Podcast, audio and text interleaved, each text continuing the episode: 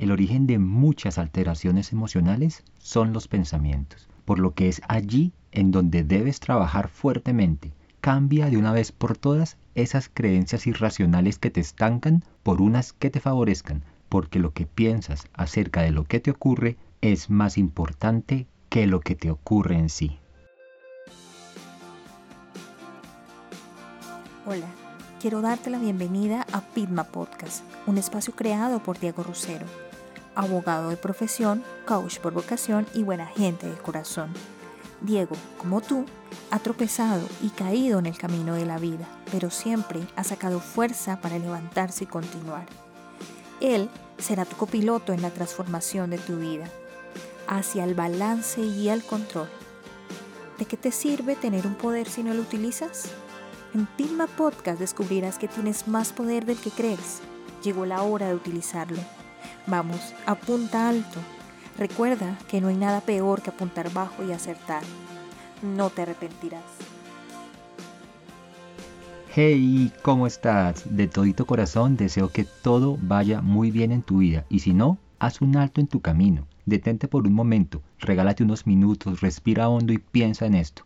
Dentro de ti ya tienes todo para lograr eso que tanto quieres. Solo basta con que hagas unos pequeños ajustes. Antes que nada, quiero darte las gracias por tu compañía. El hecho de que dediques unos minutos al crecimiento de tu ser lo valoro muchísimo. Hoy quiero compartirte el episodio número 9 de esta realidad llamada Pigma Podcast. Y con él quiero compartirte el ABC de la gestión de emociones, para que le pongas inteligencia a tu emoción y la pongas a trabajar en pro de tus objetivos. Así que adelante, bienvenidos todo acontecimiento, toda situación, todo evento que suceda puede verse desde diferentes puntos de vista. Cuando intentas diferentes enfoques de los hechos que vives día a día, encontrarás nuevas salidas, nuevas ideas y soluciones que no hubieras visto de seguir en el camino conocido.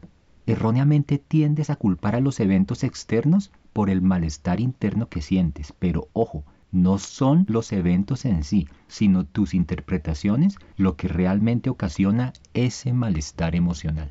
Nada más didáctico para explicar todo esto que te acabo de decir que el sencillo ABC.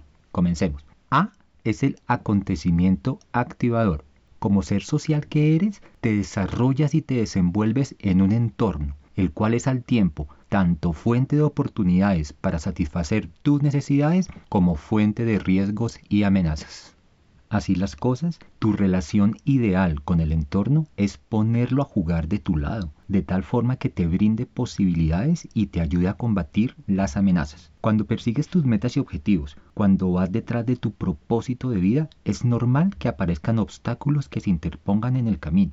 Ese obstáculo, ese evento, es el acontecimiento activador el cual puede llevarte a una consecuencia emocional o saludable o destructiva. Por lo general, tiendes a creer que existe una relación directa, una relación causa-efecto entre el acontecimiento y tu emoción. Mira este ejemplo. Si mi pareja me abandona, me sentiré triste. Si me insultan, me sentiré ofendido y me llenaré de ira. Si mi hijo me hace mala cara o me ignora, me deprimiré. Aquí es donde entra la didáctica del A, B, C. Pues después de la A que es el acontecimiento activador, no sigue la C, que es la consecuencia emocional. Entre la A y la C está la B. Entre el acontecimiento que te activa y la consecuencia emocional que experimentas, existe un punto intermedio. Así como antes del bachillerato está la primaria, antes de la C, siempre, siempre está la B. La B es la base interpretativa y está conformada por todas las creencias, ideas, pensamientos, interpretaciones y juicios que produces. Y es que tú, como ser humano, eres una máquina de emitir juicios e interpretaciones y lo haces de manera tan constante que no te das cuenta de ello. Se vuelve tan natural como respirar. Esa valoración que haces busca darle sentido a los acontecimientos que te suceden. Busca determinar si los mismos son buenos o malos, beneficiosos o perjudiciales. Y en tal medida, esa valoración es crucial para tu salud mental, pues de su calidad dependerá o tu fuerza o tu vulnerabilidad. Es la interpretación del abandono que sufriste la que puede entristecerte. Es la valoración del insulto que recibiste en la calle la que puede enfurecerte es la valoración de la mala cara que te hicieron la que puede entristecerte. Y esa valoración, esa interpretación no es otra cosa que tu diálogo interior. Y ese diálogo es tan personal que ante un mismo hecho muchas personas reaccionarán de forma diferente. Aquel rompimiento sentimental que te puede devastar es motivo de celebración para otros. De hecho, me he encontrado en redes actualmente muchas fiestas de divorcio. Están de moda, incluyen el viaje, el pastel, baile y hasta crucero. Por la importancia que representan para tu salud mental, puedo quedarme un ratico en las creencias. Estas creencias pueden ser de dos formas, o racionales o irracionales. Las racionales son aquellas que te ayudan a enfrentarte a los acontecimientos A. Son aquellas esperanzas positivas, esos deseos de encontrar soluciones a cada evento. Las creencias racionales se soportan en la reflexión y en la creatividad. Por otro lado, las creencias irracionales son todas esas interpretaciones que desatan en ti sentimientos de impotencia, de negatividad. Son aquellas expresiones que minimizan todos tus recursos para afrontar un evento. Son las que te hacen ver todo gris. Son todo un sabotaje a tu salud mental.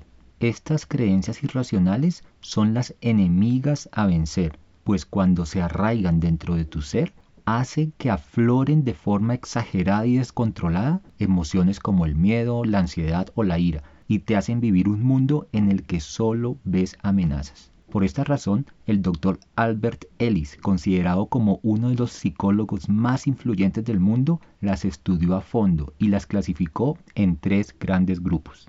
El primer grupo son las creencias irracionales que uno tiene respecto de uno mismo. Debo hacer las cosas bien para ganarme la aprobación de todos los demás. El grupo 2 son las creencias irracionales con respecto a otras personas. Los demás deben actuar de forma adecuada, considerable y justa. Y en el grupo 3 están las creencias irracionales con respecto a la vida o respecto al mundo. La vida debe ofrecerme unas buenas condiciones para conseguir aquello que quiero, sin ninguna incomodidad. Si analizas bien estos grupos de creencias irracionales, te darás cuenta que parecen que están conjugando el verbo deber. Yo debo, tú debes, él debe, eso debe, ellos deben, la vida debe. Detente por un momento. Piensa en lo irracionales que pueden llegar a ser estas exigencias y ten en cuenta que una persona madura no exige, una persona madura prefiere. Para que puedas detectar y combatir estas creencias irracionales, voy a compartirte tres de sus características principales. Son falsas, son inútiles y producen malestar emocional. Son falsas porque estas creencias están llenas de exageraciones y de generalizaciones, y tanto unas como otras guardan una mentira en su interior, y no es bueno que soportes tu salud mental en mentiras. También estas creencias son inútiles, pues no ayudan a resolver la situación anticipar de forma exagerada todas las situaciones negativas o de una forma tremendista nunca será una buena estrategia. Es como matar un zancudo a cañonazos. Y también estas creencias producen malestar emocional. Ese malestar es gratuito y absurdo, pues andar anticipando desastres solamente afecta tu salud, tanto física como mental. Y llegamos a la C, las consecuencias emocionales. Estas nacen, emergen, se producen en tus interpretaciones. Es decir, las consecuencias emocionales brotan de tus creencias. Son la base de tus acciones, respuestas y comportamientos. El filósofo Epícteto, quien comenzó su vida como esclavo, decía, no te afecta lo que te sucede, sino lo que te dices acerca de lo que te sucede. ¿Cuánta razón tenía? Y es que no debes comerte el cuento de la relación directa entre hechos y emociones. Entre el acontecimiento y la consecuencia emocional existe una instancia intermedia, tus pensamientos, tus creencias, tus interpretaciones, es decir, la base interpretativa. Como gran conclusión final quiero dejarte la siguiente. El gran responsable del grado de tu salud emocional, para bien o para mal, es tu diálogo interno. Pensar que el acontecimiento produce de forma automática la consecuencia emocional es un error y es el gran enemigo de tu crecimiento personal. Antes de irme, quiero que reflexiones en esto, papel y lápiz. ¿Cómo estás afrontando los eventos que te pasan a diario? ¿Te dejas llevar por la emoción que te apresa o te detienes y piensas tu mejor respuesta. Ante cualquier acontecimiento, respira hondo. Si puedes, hazlo tres veces de forma profunda o cuenta regresivamente del 10 al 1 o lo que tú estimes conveniente, pero siempre detente y piensa. Detente y reflexiona sobre el paso que vas a dar o sobre la palabra que vas a decir, pues la vida son tus decisiones. Si te gustó el contenido de este podcast, suscríbete y compártelo con tus conocidos y en tus redes sociales. Será la forma más sencilla de llevar un mensaje de valor que seguro impactará de forma positiva a un ser querido que de pronto no le esté pasando muy bien en estos momentos. También te espero en mi página web www.diegorosero.com.co, un espacio creado con mucho cariño para ti, para escucharte y ayudarte. Y recuerda, apunta alto, que no hay nada más peligroso que apuntar bajo y acertar. Hasta la próxima.